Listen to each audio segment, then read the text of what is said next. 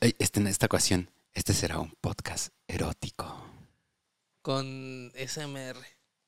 ¡Ay! ¿Te vas a sacar la lonja o qué? No, me voy a sacar la longa. Oiga, longa. Ya ya está de moda hoy, con lo del babo ya está de moda. A pura chistorra tú tienes, hijo. A ver, este. Fíjense que. eh, pues sí, hoy vamos a empezar un capítulo. Fíjate que anterior a este capítulo, porque este capítulo sigue después del que del que ya del que hicimos, ¿va? Este capítulo sigue después del que, del que sí, del que siguió, de que ahora sigue pues este. Ah, Ujú. ok, bueno, porque Eh. luego ando spoileando capítulos que no tengo que spoilear. No, pero este sí es después. Este sí es Sí después. puedes ok. hablar del pasado. Sí puedo hablar del pasado. Sí. Ok, bueno. Este, fíjense que recapitulando un poco, eh, estuvo muy chistoso porque hay mucha información que se dio en el capítulo anterior que dije yo, ah, o sea, hay cosas muy interesantiosas que podríamos rescatar para este capítulo, ¿ok? Eh, el otro día eh, salí a comer con, con Kenny y nos pusimos a dialogar un poco, obviamente creo que mucha gente lo hizo, el tema de Shakira y Piqué. Ah, Ajá. Yo no. Ay, conoce hasta No, sí todos, güey. Bueno, ya ahorita ya no tanto. Sí. Pero ya, ahora, güey, un TikTok, un TikTok- vi un TikTok de un güey que dice, eh, todas las veces en las que Piqué denigró a Shakira en público. Ay, salieron buenos videos, ¿eh? Y hay, hay videos donde sí digo, ah, no mames, no lo había visto así, pero pinche vato gente, güey. No me ha tocado ver esas escenas, ¿eh? Pero sí, poquita ya me platicó una. Sí. Pero Después todavía, que- todavía, todavía es tema de debate, porque se vienen las demandas, muchachos. Yo se vienen que, las que- demandas. Que, todo hombre peleó con su novia, esposa, compañera de vida respecto a ese tema, ¿no? Sí, sí, yo Al creo menos que sí. discutió, ¿no? Digamos, peleó, pero sí discutió. Sí, un debate intenso.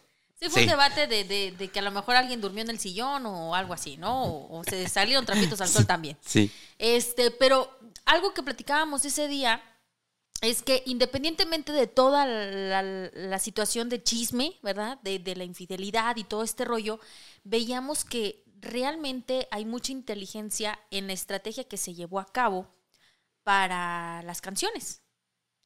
O sea, y, y decíamos nosotros, y creo que también lo vi en muchos comentarios de las redes sociales y del TikTok, que mucha gente decía, Shakira sabe por qué hace las cosas, no por nada tiene el coeficiente intelectual que tiene. Ajá. Y que si no mal recuerdo, creo que es de 140 o más de 140 o algo así, ¿no? El que ya tiene. O sea, es muy inteligente. Es muy inteligente. Lo que tiene de caderas, lo tiene de inteligencia. La inteligencia. Y ya lo veíamos que, por ejemplo, la última canción que sacó, que pues fue la más polémica, pues fue una canción muy bien pensada. O sea, algo que está muy de moda entre la chaviza, ¿verdad?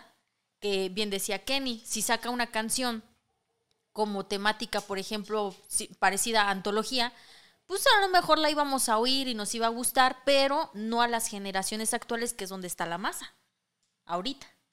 Ajá. Completamente de acuerdo. Sí fue muy bien pensada esa estrategia. Y ahora, otro día yo platicaba con Isma y le decía, basándonos en muchas eh, historias que hemos conocido sobre gente genia, eh, inteligentes, ¿no? O superdotados también podría ser, es que aún y que Shakira tuviera ese coeficiente intelectual, no significa que sea una persona inteligente eh, en lo emocional.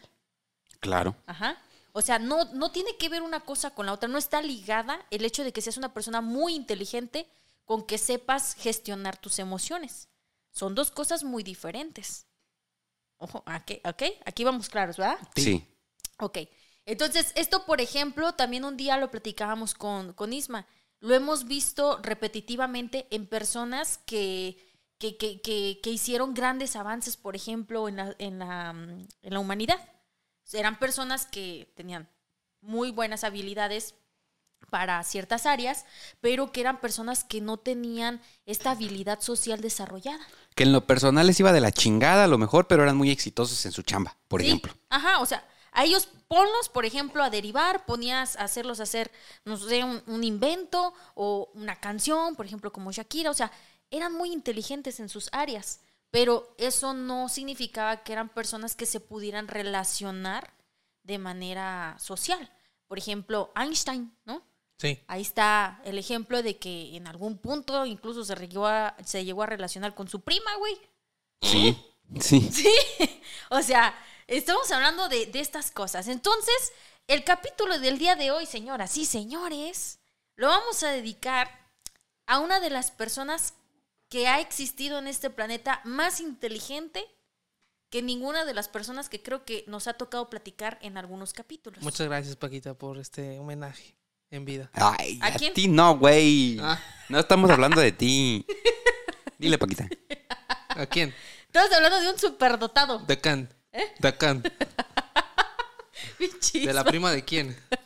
Bueno, algún día haremos un capítulo especial para tratar el trastorno del sueño y en ese estará dedicado. Y los ronquidos y, y, este, la, la mayen- ma- maye- ma- Cállense, vamos a mayonesofilia. Mayonesofilia.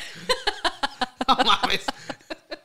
Neta que cada vez que me voy a hacer un taco de mayonesa me acuerdo de ti, güey. Te lo juro. Qué bueno, güey. Digo, ah, pinche Fernando. ¿Qué estará haciendo? A ver si así dejas de tragar tacos de mayonesa ya, perro. Vamos a echarle ya de una vez, ¿ok? Dale. Salud.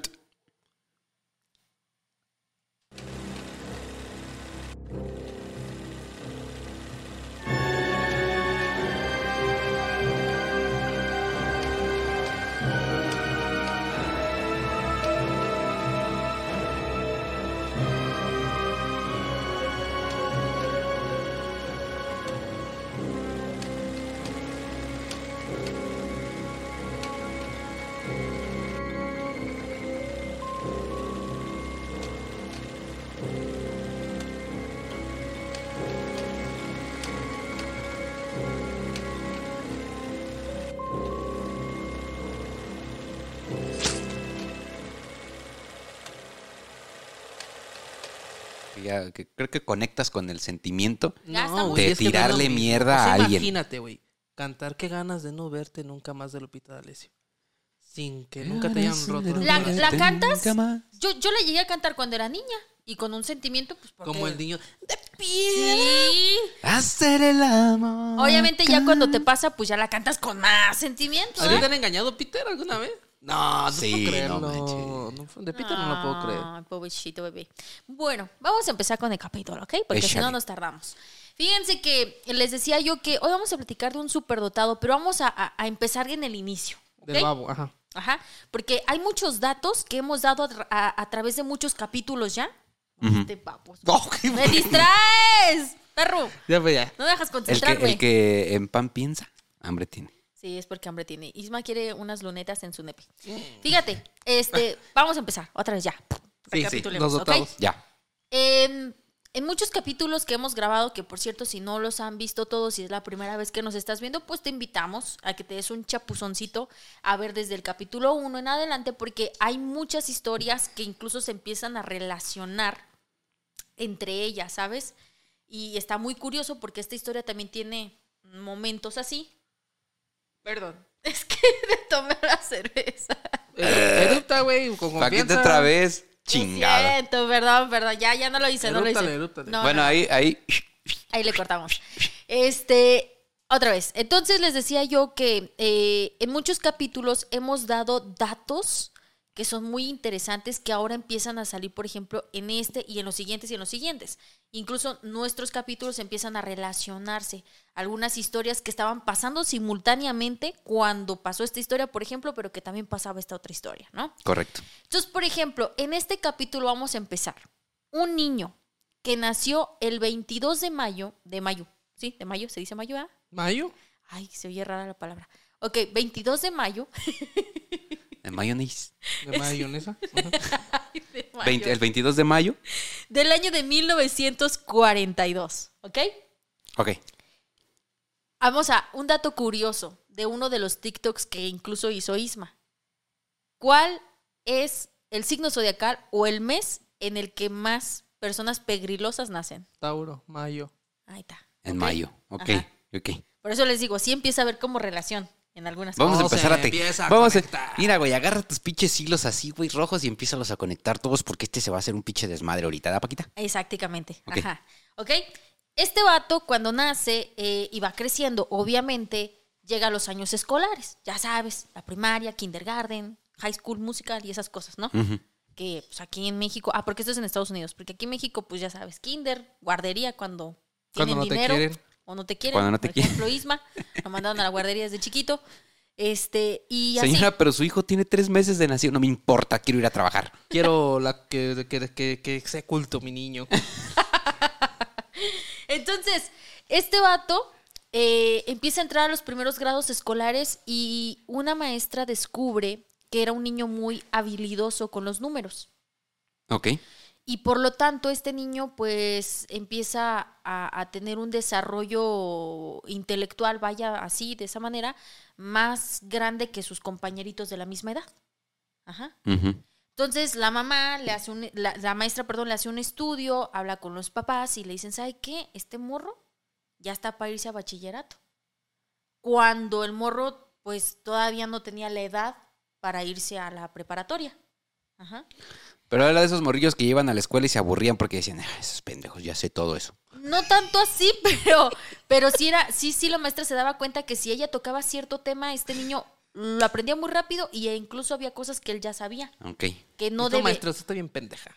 No, no, no, no, no con la maestra, sino que con sus compañeritos, pues. Pero estaba más avanzado que todos los demás y ya tenía la capacidad para entrar al bachillerato cuando todavía no tenía la edad. Exacto. Yo cuando entré al bachillerato no tenía capacidad de estar en bachillerato, güey. Imagínate ese niño si era un superdotado. Ay, Hay hay muchos que- pasó por siete preparatorias, no le hagan caso. Hay muchos que ya tienen la edad, pero no tienen la capacidad. Es diferente, pero similar. Bueno, total, el chiste está que este vato entra a- al bachillerato mucho antes que sus compañeritos y él logra entrar a Harvard a los 16 años.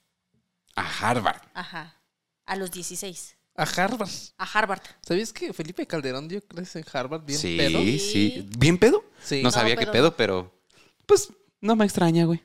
Imagínate tener de maestro a Felipe Calderón con un bacacho encima, güey. Qué chingón, güey. La Dato neta. curioso. Este, pues bueno, continuamos. Entonces les decía, este vato termina eh, en Harvard eh, a los 16 años. Y posterior a esto, pues hace eh, un doctorado. Ajá. Y pues, ¿de qué creen que lo hizo? Pues algo con números. Matemáticas. Ajá. Ey, Tú lo deberías de conocer porque pues te gustan las matemáticas. pero no los matemáticos. Son muy pedantes. Sí, esa es una característica. Pues bueno, Piches vatos egocéntricos. el coeficiente intelectual que este vato tenía para ser un superdotado, ¿de cuánto crees que era? Arriba de 140. Ajá, pero pues ¿cuánto? Pues un 180. Mm, no, tampoco es para tanto. 160. 167. Ok. Ajá. Sí, lo dije porque es lo que yo tengo. Chupas. pues esperemos que no te pongas muy contento al final del capítulo. Ay, cabrón. Como les decía, este vato termina su doctorado en matemáticas en la Universidad de Michigan y a los 25 años ya tenía chamba de profesor en Berkeley. Sí, se dice Berkeley, ¿verdad? Ajá. Ahí él empezaba a dar clases, güey. Todo bien a gusto, todo bien bonito. Y pues uno podría decir, ay, qué chido, güey, ya tiene su vida resuelta. A los sus 25.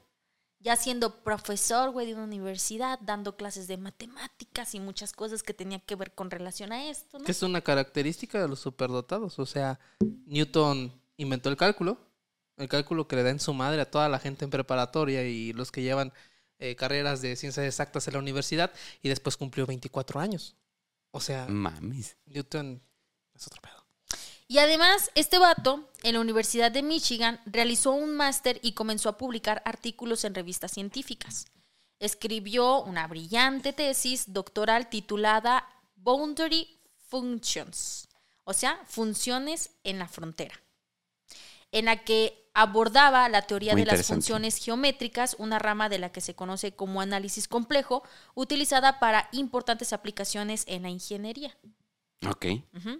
Su nivel de, este, él tenía un nivel muy alto cognitivo, lo que le permitió resolver un problema, uno de los eh, problemas de las matemáticas que según eran muy difíciles de resolver. eh, varios profesores habían, habían dicho que era algo incapaz de resolverse y se asombraron, eh, incluso habían dicho, no, había sido un trabajo tan complicado de resolver que es posible que únicamente unas 10 o 12 personas de todo el país sean capaces de entenderlo o apreciarlo. O sea, tan chingón era el güey que lo Y pudo este hacer. güey fue una de esas personas. Exacto. Ajá. Mm. Pero fíjate que ahora, aquí empieza una cosa medio extraña. Cuando este vato estaba estudiando, este, resulta ser que había un profesor de psicología llamado Murray. Este profesor tenía un programa medio extraño, turbio en la CIA, que se supone que pues, no, no, sabía la gente, ¿verdad? O no deberían de saber nadie. Y este vato empezó a reclutar a varios alumnos para hacerles ciertas pruebas. Él les comentó a las personas que iba a hacer unas pruebas cognitivas para ver pues cómo respondían ante la presión. Ajá. O sea, como, como, como ciertas pruebas de presión para ver cómo se situaciones comporta. de estrés. Ajá, algo así. Ok. Entonces, pues les dijo que estudiaran ciertas cosas, que se plantearan ciertas cosas para llevarlos a una entrevista y que en esta entrevista los iban a someter como que a estas pruebas para eh, checar los niveles y ser parte del estudio, nada más, ¿no? Y entonces el, el, el vato este dijo, pues Simón, yo le entro, me gusta como que aportar al conocimiento y muchas otras personas más le entraron. Pero resulta ser que este pinche vato del Munra y este psicólogo realmente estaba trabajando con MK Ultra. Ajá. Si se acuerdan que en algún momento, en algunos de los capítulos, llegamos a platicar de MK Ultra. Sí. ¿Qué es MK Ultra o de qué se trataba el MK Ultra? MK Ultra fue un programa especial eh, a cargo de la Agencia de Inteligencia de los Estados Unidos en el que eh, pues practicaban algo así como el control mental. Ajá. Intentaban desarrollar el control mental. ¿eh? Eso. El, el control mental. Control mental. ah, inicialmente utilizando eh, sustancias psicotrópicas como el LSD. De hecho, se dice que muchos de, de- de que el LSD empezó a rondar en las calles gracias a un programa relacionado con el MK Ultra eh, para, pues, como experimento social. Pero al final le salió pues el tiro por la culata, porque el, LSD terminó por despertar la conciencia de muchos grupos sociales que al final se empezaron a manifestar por el control del gobierno, y etcétera, etcétera, etcétera. Pero básicamente MK Ultra es control mental. Control mental. Hay pues, que comprar LSD para el próximo capítulo que dicen. Uy, este menso. A ver qué platicamos, ¿no? A ver qué nos escuchan platicar bien, Estaría interesante. bien ácidos todos. Pues así como dice Fer, literal, esa era la finalidad de MK Ultra, el control mental, y pues resulta ser que eh, este vato con los otros participantes del estudio, pues se entrevistaron con alguien del MK Ultra.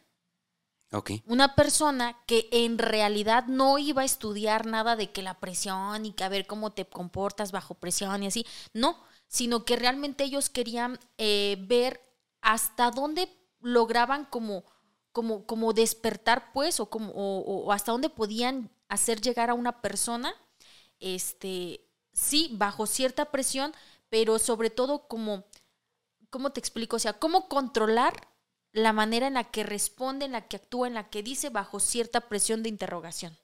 ¿Sí me entienden? Ok. Sí, Ajá. sí, sí. Esta persona pues empezó no, no, no, no haciendo preguntas así bien light, sino sus preguntas eran demasiado eh, conflictivas, o sea, algo que los confundía demasiado, demasiado retóricas, demasiado agresivas, cosas que se metían con su infancia, con sus cosas personales, de O sea, todo. los, los empezaban a chingar desde la primera pregunta. Exacto, sí, sí, sí.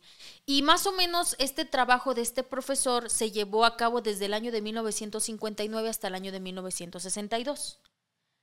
Puntos importantes. Esta persona de la que estamos hablando eh, tenía problemas en su personalidad. Era una persona muy seria, muy introvertida, este, casi no se le daba mucho las relaciones sociales. Es algo que les, les decía al principio. No está ligado a la inteligencia. Sí, y porque, es- y de hecho muchas de las personas que han tenido uno de los coeficientes intelectuales más altos tienen precisamente esas características, son muy antisociales. Veíamos el caso de Tesla, los dos episodios en los que hablamos de la vida de, de Nikola Tesla, eh, todos los problemas eh, eh, de tipo social que tenía con las personas y ciertamente, pues, si no se relacionaba con la capacidad intelectual que él tenía. Eh, ajá, y lo mismo le pasaba a este vato. Una persona muy dotada, pero que no tenía mucha habilidad social. Entonces era una persona muy introvertida y ahora imagínate una persona introvertida sometida a este tipo de eh, pues maltratos psicológicos, porque sí le podemos decir así. Pero además no solo eso, sino que esta persona sufrió bullying en muchas, en muchas de sus etapas escolares. Y es que imagínate, tú siendo un morrito de, no sé, ¿qué te gusta? Pues vamos a ponerlo así, de 16 años, terminando este en, en un grado en el que te estás encontrando con personas 5, 6, 10 años más grande que tú. Mínimo 10. Entonces, imagínate, vamos a tratar de imaginarnos que estamos en un salón de clases en el que te ves tú con una persona 10 años menor que tú, a, a la edad que tú tienes en este momento. Y no solo eso, que ves que le va mejor, que contesta mejor, que sabe las respuestas y tú no, pues te da coraje, te da envidia, güey, te despierta pinches deseos de, de decir cómo este pinche morro va a venir a enseñarme cosas. Exacto, entonces esta persona fue muy bulleada en varios de sus grados escolares y además pues ya años después se somete a este tipo de ensayos en el que pues obviamente su mente pues, se rompe, ¿sabes? Tuvo un colapso mental ahí y pues ya, pasaron algunos meses y de manera no justificada renuncia a su puesto como profesor y se aísla. Se va con sus papás. Se regresa a casa de mamá y papá a vivir. El núcleo protector. Ajá. Pero después de esto, pues dice, ah, no manches, güey, ya estoy medio ruco, ¿cómo andar viviendo con mis papás? Y en eso decide aislarse, pues a mí me parecía como atractivo. Decide irse a un lugar boscoso, alejado de la sociedad, Una cabañita. en una cabañita. Y ya, se va a la cabañita, bien Agustín Lara, güey, y empieza a vivir muy a gusto su vida, muy tranquila. Pero de repente en su, en su tranquilidad empieza a haber ruidos de vehículos. de Los güeyes de las motos. Sí. Que se van A al cerro, hijos de la chingada. Empezó a escuchar, se compran lavadoras, El, de los tamales, güey, ricos tamales oaxaqueños. y dijo, ya valió madre mi tranquilidad, puta. Sí, eh, eso fue justamente lo que dijo. Pues ya valió chicharrón mi tranquilidad, donde está mi paz, todo lo que yo había trabajado Ya en este lugar. la cabaña, no mames. todas mis clases de yoga, güey, paz mental, inciensos, todo valió madre. Entonces, el vato empezó como que a agarrarle cierto odio jarocho a la tecnología. Porque decía, pues, güey, los avances industriales, tecnológicos, hacen que gente tan llegue hasta el rincón más pequeño y escondido de mi montaña, o de mi bosque, o de donde se ¡De encontraba. mi pantano! De mi pantano, sí, o sea, gente que, que no tendría que estar aquí, aquí está chingando. ¿no? Entonces empezó como que a agarrarle cierto horror, cierto pánico a esa gente y pues pasamos de una persona superdotada llamado este ay Dios se, se me fue el nombre mira yo no soy superdotada verdad ya lo vieron O sea, Es- de un güey con un, alto- con un altísimo coeficiente Ajá. intelectual, con un trabajo envidiable, a un güey eh, eh, antisocial y, y con cierto grado de paranoia. Y ajá, pasamos de conocer al buen Ted Kazans- Kazansky.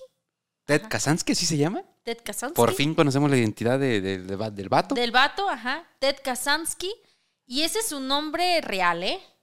Pero resulta ser que, pues ahí nace un villano.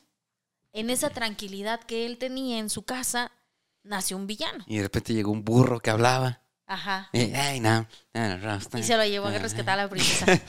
No, Sí. Bueno, pero este güey ya, ya ahí ya estaba en su, en su, en su casita muy contento. Llegaron a, a cagarle todo. Empezó a manifestar estas paranoias, estos odios hacia las personas, hacia todo este pedo. Entonces ya tenemos un villano, güey. Pero además un villano sumamente inteligente. Era un villano sumamente inteligente. Y entonces, fíjate, por eso a mí me llamaba mucho la atención el podcast pasado, porque este Ángel mencionaba algo sobre el TDAH. Él decía que una persona, por ejemplo, con TDAH, si era bien canalizado su TDAH, pues eran personas que podían desarrollar muchas habilidades en ciertas áreas, ¿no? Sí. Perdón. Pero que si esta persona no tenía ese desfogue, pues se podía canalizar de manera negativa, tal cual le pasó a la Mataviejitas. Correcto, que fue el episodio número 72. Primero era una muy buena luchadora y después pues, lo canalizó asesinando viejitas. Ajá. Entonces, yo me quedé pensando sobre este podcast porque esto, esto del TDAH, bueno, esta situación no se menciona para nada en el caso de Ted Kazansky. Para nada, para nada, para nada. Pero me llamó mucho la atención, pues, el hecho de cómo una persona genia o alguien superdotado puede canalizar su energía o sus conocimientos en algo bien, pero luego en algo muy malo. No sé si recuerdan, yo sí me acuerdo, fíjate, cuando yo empecé a investigar sobre este vato, yo sí me acuerdo que hace muchos años, me acuerdo que mi abuelita, fíjate, mi abuelita decía, tengan mucho cuidado con el correo, porque les van a llegar unas cartas bomba. No sé Ah, si se acuerdan de eso, no les llegó a pasar, nadie por aquí. Yo me acuerdo de cuando el antrax, el antrax es, es esta bacteria altamente destructiva eh, en organismos vivos, que en algún momento eh, se planteó la idea de hacer pues, con eh, cédulas criminales y, terroristas biológicos de enviar eh, cepas de esta bacteria a través del correo. Pues ahí te va. Yo sí me acuerdo que mi abuelita decía que mucho cuidado, que no fuéramos a recibir ningún paquete que no conociéramos de alguna persona que no nos lo mandara, que porque era una bomba y que no sé qué y no sé qué. Yo no entendía mucho lo que decía mi abuelita y cabe resaltar que mi abuelita pues nació en El Paso. O sea, eh, ahí en- entre el río creo y entre la división de Estados Unidos, pero por ahí nació. Entonces, la mayoría de su infancia ella la vivió pues entre El Paso, Texas y acá y así y así, porque pues en esos años no se pedía visa, güey, dice ella que cruzaba el río así como por un puente como si fuéramos a pasar a la tienda y que nadie les pedía nada en aquellos años, ¿verdad? Pero yo sí me acuerdo que mi abuelita me decía mucho esa, esa- ese, mm, de que tuviéramos cuidado con el correo y no entendía yo por qué hasta que encontré la historia de este güey. Pues resulta ser que, como les digo, en su tranquilidad nace un villano porque él empezó a odiar toda la tecnología. Y tan inteligente era, tan inteligente, que en un tallercito todo hediondo, güey, bien ermitaño, con nada de tecnología, empezó a crear bombas que mandaba a través del correo. Ah, chinga. Y ahora, tú dirás, ¿para qué o por qué? Bueno, se consideró uno de los asesinos seriales más buscados de los Estados Unidos que tardaron casi dos décadas en agarrarlo, A la madre. porque fue muy difícil dar con él, muy difícil. Siendo una persona muy inteligente, Nunca sabía... usaba el mismo método. ¿Eh? Nunca usaba el mismo método. Siempre usó el mismo método. No, o sea, de enviar bombas, sí, Ajá. pero no de No a hacerlas las de mismas la- direcciones No, o... ni- no de hacerlas de la misma manera. Siempre usó el mismo método. Siempre. Ok. Always. Pero Entonces, ¿cómo cubría sí sus había, rastros? Ajá, sí había una manera muy inteligente de cubrir sus rastros. Algo que no hacía, algo que hacía que no se dieran cuenta que era él, obviamente. Pero la manera de fabricar las bombas era exactamente la misma y había un patrón de personas que recibían estas carta bomba. Ajá, ahí les va. A ver. La primer persona que recibe la primer bomba, ¿ok? La primer bomba la manda en el año de 1978, ¿ok? Ah, perdón, mentira, perdón, perdón. En el año de 1978, Kazansky desaparece de la sociedad por completo.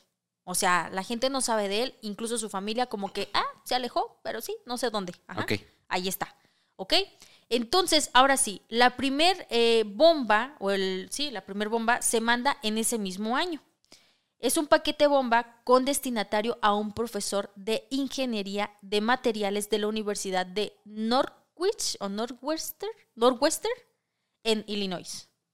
Ajá. Ajá. ¿Conocido de él? No. ¿Ok? Escucha, esa, es- esa fue la primera bomba. La primera bomba se le manda a un profesor de ingeniería de materiales. La segunda bomba se manda en mayo del 1979, también dirigida a la Universidad de Northwestern, que hirió a un estudiante, pero fue la tercera en noviembre de 1979 la que encendió todas las alarmas. Kazansky colocó un artefacto explosivo en un avión que hacía la ruta de Chicago a Washington. A causa de un error, la bomba comenzó a humear, lo que provocó que el piloto tuviera que realizar un aterrizaje de emergencia y varios pasajeros fueron atendidos por inhalación de humo. ¿Ok? Pero no explotó. No, esa no explotó. Esa no explotó, nada más, pues sí llamó la atención de todos y pararon el avión, tuvieron un aterrizaje forzado y se dieron cuenta que traían una bomba. Imagínate si estalla el desmadre que hace. Exacto. Y, y obviamente le tienes que ocultar. O sea, ¿cómo le dices a los.? No le, no le puedes decir a los pasajeros hay una bomba en el avión. No. Hay, hay una situación de emergencia, tenemos que eh, aterrizar. No se alarmen, que no cunda el pánico. Y tú, como, como azafata, güey, como miembro de la tripulación, ¿sabes qué es una bomba, güey? Qué fuerte. Entonces, ahí te va. ¿Por qué él eh, solo, solo, solo pudo matar a tres personas con sus bombas e hirió a 23 personas? Pero ahí te va. ¿Por qué mandaba estas bombas o qué onda? O sea, ¿por qué? ¿Cuál era su objetivo? Resulta ser que él decía, y me llamó mucho la atención porque creo que sí fue Einstein el que dijo eso, si, si no me recuerdo, tú me vas a decir, que él decía que teme porque la humanidad se vuelva tonta con la tecnología, o cómo iba esa frase?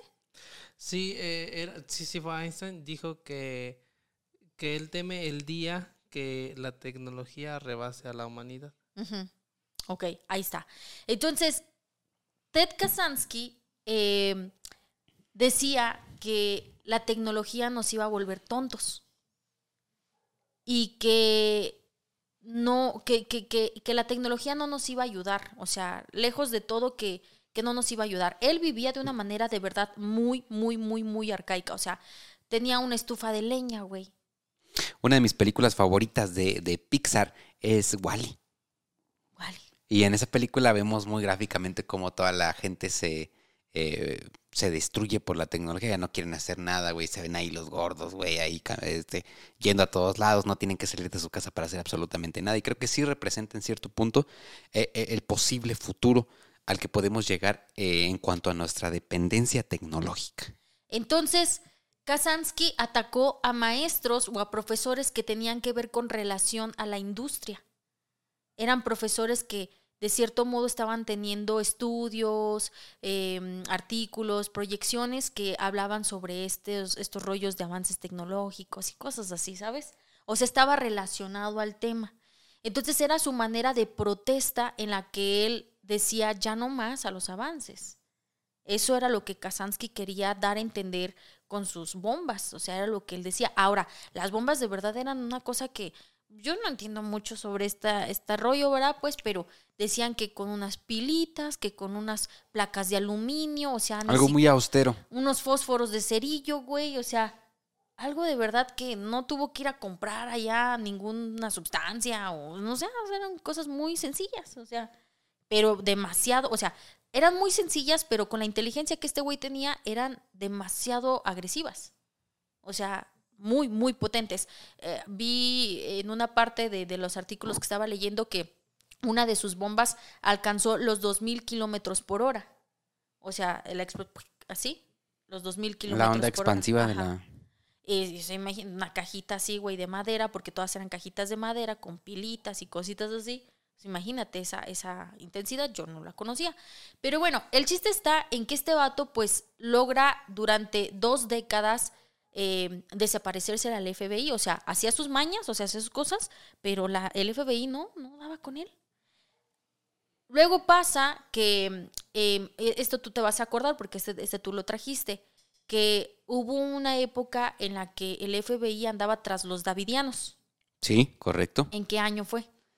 Eh, 60 y algo. Ajá. En los años 60 estoy seguro, sí, que fue ese fue el episodio que grabamos sobre el asedio en Waco y la secta de los davidianos. Ajá. Y que pues a la mera hora pues pelaron chiles con ellos, de cierto modo. Sí, porque se armó un desmadre, al final Se este encerraron. incluso hubo, de- hubo- hubo demandas federales en contra del FBI por su actuar y todo este rollo. Y pues al mismo tiempo estaba pasando lo del Ted Kazansky. Entonces, pues estaba tanto la sociedad como los políticos, como todo mundo encima del FBI, como de, güey, no mames, acaba de pasar lo de los pinches davidianos y luego tenemos este güey otro, o sea, ¿qué está pasando? Entonces estaban más presionados por tratar de resolver también este caso porque pues era muy importante para ya decir, mira, no estamos tan mensos, ¿sabes? Pero a la mera hora, de verdad era muy difícil agarrarlo que hubo un momento en el que este güey se desapareció y se calmó y ya no hizo nada. Entonces la gente dijo así, empezaron a correr rumores como, ah, este, él, una bomber, porque ese era su nombre de villano, él, una bomber, ha muerto.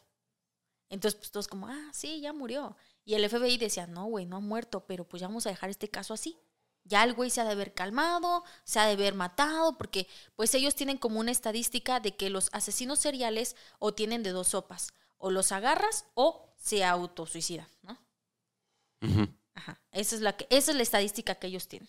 que llega un punto en el que o los agarran o se suicidan. Entonces, pues ellos dijeron, bueno, ya tenemos rato que no sabemos de este güey, entonces ya se mató, Probablemente. ya no, ya no existe.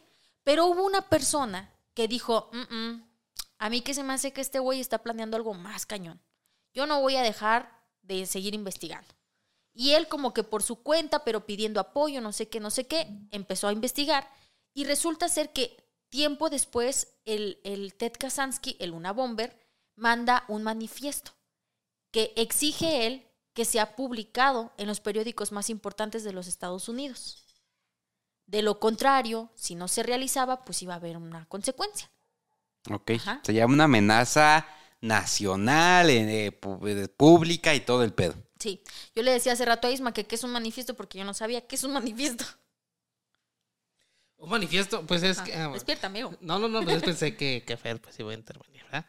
Bueno, lo que le decía a Paquita, pues que un manifiesto es como que mm, un documento donde tú manifiestas una nueva idea social, ¿no? Eso basando, basándonos pues en los manifiestos, por ejemplo, de Marx, ¿no? Que es una nueva idea social sobre de algo que queda en manifiesto, un documento con una idea nueva, diferente. Ahí va. El título del manifiesto que Kazansky había enviado era el siguiente: La sociedad industrial y su futuro. Firmado por Kazansky, pero con un seudónimo de Freedom Club, el Club de la Libertad. En el texto afirmaba que la revolución industrial había supuesto un desastre para la humanidad y llamaba a la sociedad a resolverse contra ella para regresar a patrones de comportamientos más naturales. Kazansky aseguró que una vez publicado su manifiesto, la campaña de pánico cesaría. Y aunque ningún medio estaba dispuesto a publicarlo, finalmente se publicó en el New York Times. New York Times. New York Times. ¿Para qué más? ¿Con ese tienes? Dice, Y- dice como el peje, el New York Times. En New York Times. Perdón. Eh, Es que se me mezcló con el de arriba, porque se publicó en, el New York Times y además se publicó también en el de Washington, de Washington, Washington. Post. De Ah, pues con eso, los dos más importantes del país. Ajá, pero ahí te va. Resulta ser que cuando estaban ahí, cuando, cuando vieron el manifiesto, las autoridades dijeron, ¿qué onda, güey? ¿Lo publicamos o no? Y entonces se sentaron todos, ¿no? Ahí en una oficinita con un café y donas, ya sabes. Y empezaron como de, no, jefe, sí, no, pues no. Y así todos como que, pues sí o no, sí o no. Total, unos dicen, no. Y se salen de la oficina. Pero otros dicen, y ya la cagué, güey, ¿verdad? Sí, güey, ya la cagaste. ¿Saben qué? Vamos a publicarlo y vamos a ofrecer una recompensa por este güey. Entonces, lo publican y ofrecen una recompensa de millones de dólares para quien pudiera reconocer la escritura del manifiesto y decir, es mi vecino, güey. Pues resulta ser que se obtuvieron más de 2.000 sospechosos. Chingo de llamadas de mujeres diciendo, es mi marido. ¿Sí? No Señoras, mames, vecinos que decían que era su primo, que era su vecino, que era el de la tienda. Que o sea, eso es lo malo en los casos criminales, güey. Cuando se publica la información, de, cuando se publica información detallada acerca de un caso y que se da recompensa, güey, eh, es, es contra, puede ser muy contraproducente porque empiezan a recibir llamadas, güey, empiezan a recibir eh, falsos sospechosos, güey. Entonces, sí, es algo Y muy común. los pendejos con sus bromas. Yo soy. soy yo, ¿sí? Yo soy yo. Entonces, pues era- ahora tenían dos mil sospechosos. Y todos como, de puta, güey, pues ahora. peor. Ajá. Entonces, pues como que empiezan ¿no? a analizar los casos y darle seguimiento, todo el rollo. Pero resulta ser que entre uno de los dos mil, de los dos mil eh, posibles sospechosos hay el, el interés de una mujer. Que ella, antes de llegar a las autoridades, le habla a su esposo. Y le dice, ¿sabes qué? Chécate este escrito. Checa las palabras. ¿A quién te parece? La idea, ¿no? Ajá. Entonces el vato como de, "Mm, ¿quién será tú? Estos contrataron a un, a un este, a un, ¿cómo se les llama? Hay un de estos investigadores, sí, un investigador. ¿Investigador privado? Ajá, un investigador privado y algunos abogados que fueran expertos en, eh, ay, se me fue esa palabra, es una, En Es- caligrafía. no, no en caligrafía, sino como en ideas, o sea, en palabras, en textos, en escritura, ¿no? ¿cómo se le dice esa? Es una especialidad de que si tú tienes una idea, digamos que si tú dices mucho una frase, por ejemplo, ¿no? Yo que digo mucho la entonces en mis videos, y si yo después ando haciendo mis pendejadas y publico en algún lugar, entonces se los va a llevar la fregada, pues la gente diría, ah, Ah, es, es esta. Ajá, pero tiene su, su nombre. A ver si alguien se acuerda o si alguien se lo sabe. Es una especialidad así bien concreta de cómo, de, de, de, de estas ideas, pues. O sea, una persona que estudia las ideas escritas. Ajá, algo así. Entonces contrataron a un investigador privado, unos abogados y este güey que es experto en estas cosas. Y resulta ser que el texto del manifiesto era idéntico en palabras o ideas a las cartas que su hermano le mandaba, güey. Es decir, la persona que vio el manifiesto era la esposa del hermano de Ted Kaczynski. La El cuñada. David, ajá, el David Kaczynski. Entonces David, David era el hermano menor y decía, es que, o sea, es que, o sea, sí, e incluso hay unas palabras que son exactamente igual, ideas que solo mi hermano me ha escrito a mí en cartas, pero no lo puedo creer. O sea, mi hermano es una persona muy tranquila, incluso él vive en las montañas, o alejado de la sociedad, vive de manera muy ermitaña, no lo puedo creer que él sea el una bomber. O sea, es, es imposible. Soy hermano de un famoso.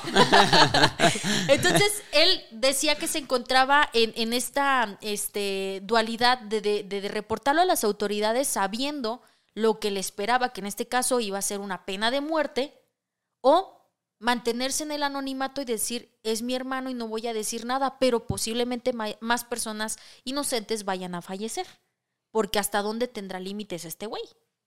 Entonces, entre que sí y entre que no, pues el David sí chivatea a las autoridades y le dice exactamente dónde lo pueden encontrar.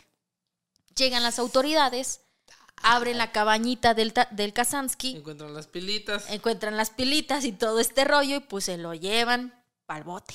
En el año de 1996, cuando él empezó a hacer estas bombas, en el año de 1978.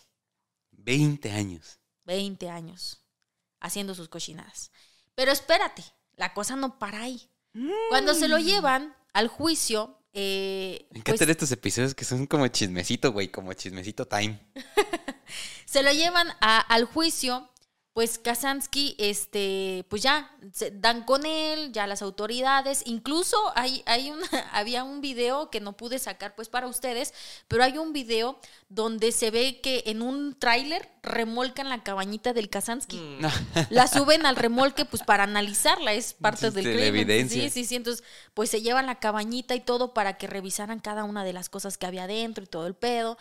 Y entonces se llevan al Kazansky a juicio, está pues ya sabes en este rollo, ¿no? Eh, pero para esto pues el hermano obviamente sentía cierto remordimiento y decía, no mames, es que pues le van a dar pena de muerte a mi carnal. ¿Cómo?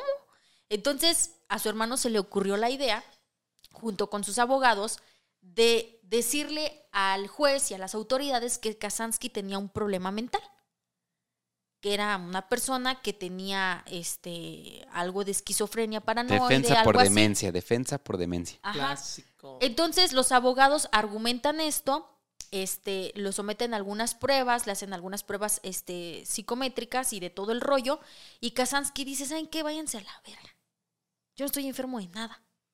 Es más, yo no quiero que sean mis abogados, yo solito pendejos. me voy a defender. ¡Ah, la madre! Yo no quiero que nadie me ande, re- me ande ahí diciendo que yo estoy mal de la cabeza. ¿verdad? Ajá. Entonces, eh, porque él estaba súper ofendido de cómo, o sea, en el juicio y diciendo que este güey estaba loco cuando él sabía que no estaba loco. Le dieron en el ego. Ajá. Al Papi, decirle que casi está- un premio Nobel, no mames. ¿no? Entonces, eh, para esto, pues obviamente el juez le dice, ¿sabes qué? Pues a ver, vamos a hacerte otra pruebita porque como que a mí ya me está dando ñañaras tu caso, ¿no? Entonces le hacen una prueba y esta psicóloga arroja el resultado de que en efecto el vato tenía problemas de esquizofrenia paranoia y que es por eso que él actuó de esta manera. Fue así que se salvó de la, de la pena de muerte, pero pues tiene cadena perpetua, ¿En cárcel o en hospital psiquiátrico? no en la cárcel, Ay. Sí, en la cárcel. Recibiendo tratamiento, yo creo que contra, con- contra esa supuesta esquizofrenia Contra esas paranoide. supuestas- ajá, exactamente. Y pues así fue como acabó la vida del Una Bomber. Creo que todavía vive y está en, en la cárcel. Creo mandando paquetes. Mandando paquetes extraños. Qué bueno que ya no se hace el correo. A lo mejor fue, que- fue quien te hackeó. A lo mejor fue ese güey me hackeó. Chingada madre. De- sí. Y ahora que ve el capítulo, más pues peor. más, más No, peor. y- Pues sí. En cuanto me llegue una cajita de madera, ah, no mames, ya sé qué es, güey. Ah, huevo. Se ¿Quién la pongo en la puerta si a la vecina. ¿Quién sabe? Ay, ni se los presenté. Pues vamos a ver todas las fotos ya de, de- de fregadazo, porque no se los enseñé a, a- a través de la historia. Pero bueno, aquí está. Yo decía, el, el Isma, güey. Mira, güey, Einstein se parece, güey. Tiene las, el pelo todo así, este, alborotado. El pelo desobediente. El pelo desobediente, sí, todo greñudo. Luego pasamos a la siguiente imagen, donde lo vamos a ver a través de los años. Ajá, de cuando era un chamaco a cuando ya se acabó entambado, mira. Pues como No que se mames, cristalió, ¿no? Más bien. Sí parece, güey. Como que le dio el cristal. Sí, hasta 1962 todo bien. Ya en el 94 se ve muy mal. Y en el 96, dos años después, ya se ve muy madreado. O sea, ya, ya, ya, ya, ya. Sí, ya no era ya, ya, pas- ya, ya chole. Y pues el día del juicio. Ahí se veía contentón. Y tiene cara de profesor. Tiene cara Hagan de profesor que te lleva el extra para cobrar la lana.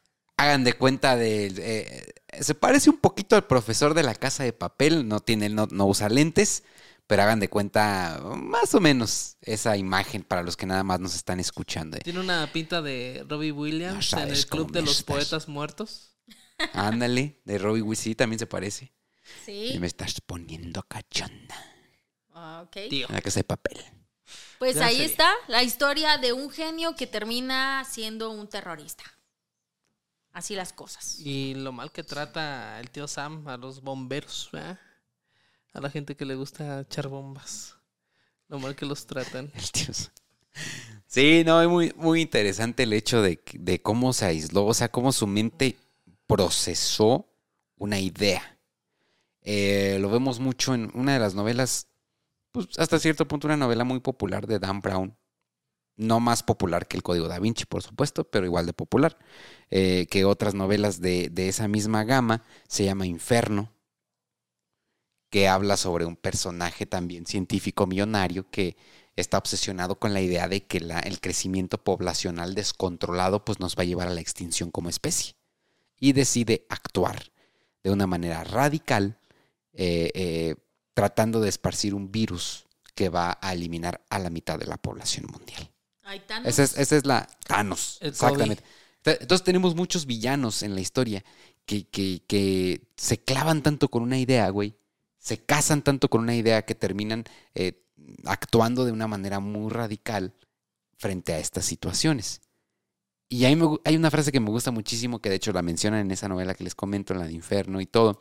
Eh, es una, frante- una frase dicha por Dante Alighieri, poeta italiano. Y dice, los lugares más oscuros del infierno están reservados para aquellas personas que en tiempos de crisis se mantienen neutrales. ¿Ok?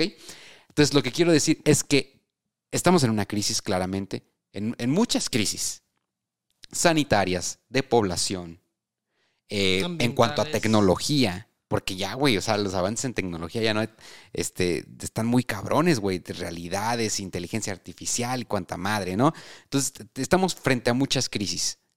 Hay que actuar. No hay que quedarnos neutrales, ¿no? Hay que actuar, pero obviamente hay que actuar de la mejor manera posible. No estoy justificando para nada el actuar de, de este güey, de una bomber, pero tampoco estoy diciendo que la idea que él tenía de que la tecnología puede en su momento absorber por completo la esencia humana esté mal, porque estoy completamente de acuerdo con esa idea. Pero también es una idea un poco retrógrada. Es como cuando dicen, eh, ah, el niño se la pasa con el iPad y el celular. Eh, estudios dicen que psicológicamente no se desarrollan bien, que como los niños que jugaban con las canicas. Pero ¿qué, qué, ¿con qué va a jugar un niño ahora? ¿Con un valero? No. Estamos en la era en la que estamos y tienen que jugar con las cosas que existen. Pero fíjate que No se las van a quitar. sí, sí, sí, no tienes razón en eso, pero te voy a decir por qué. Hace poquito y te platicaba yo que hay un psicólogo que, que, que, pues le gusta mucho el rollo pues de, de, de- hacer videitos de esas cosas, ¿no? Y él hizo un video donde analizaron a varios niños y les pidieron que dibujaran personitas. Entonces ponen el ejemplo de dos dibujos. Entonces en el primer dibujo hay unos niños, bueno, hay unas personitas dibujadas mm, más estructuradas.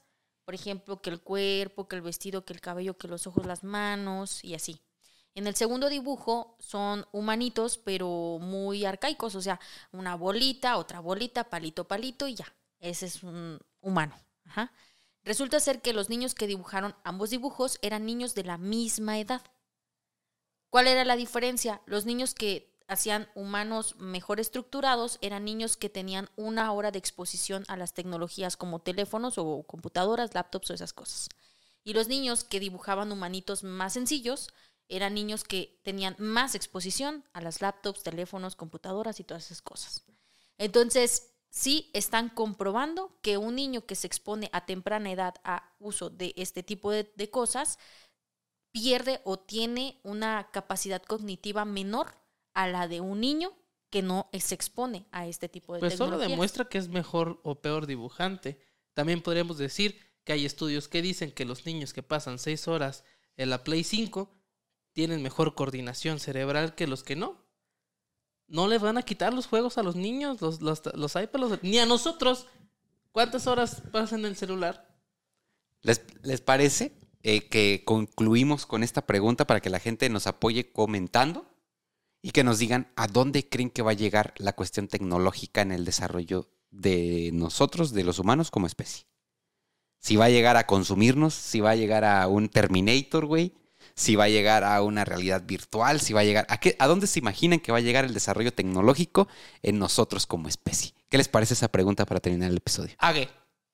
Sí, la verdad es que es un episodio que sí, a mí sí me dejó mucho reflexionando la historia de este vato, porque como dices, este, hay muchos villanos de películas, ¿no? Que pues nos hacen ver como, no los hacen ver como villanos, pero que si ya realmente te pones a analizar, pues sus ideas a veces sí suenan como, pues digo, no es el motivo para hacer las cosas, pero son ideas que sí te ponen a pensar sobre qué estamos haciendo nosotros como humanos. Entonces, pues este fue el capítulo del Una Bomber. Em, espero que les haya gustado y pues ahí en los comentarios nos lo dejan saber, ¿sale? Perfecto. ¿Nos sigan en las redes sociales? Ahí en la cajita de los comentarios está todo el show y abajo, todos los pinches datos que ustedes quieran. En todas las plataformas subimos contenido distinto. Entonces, si le quieren calar, pues bienvenidos sean.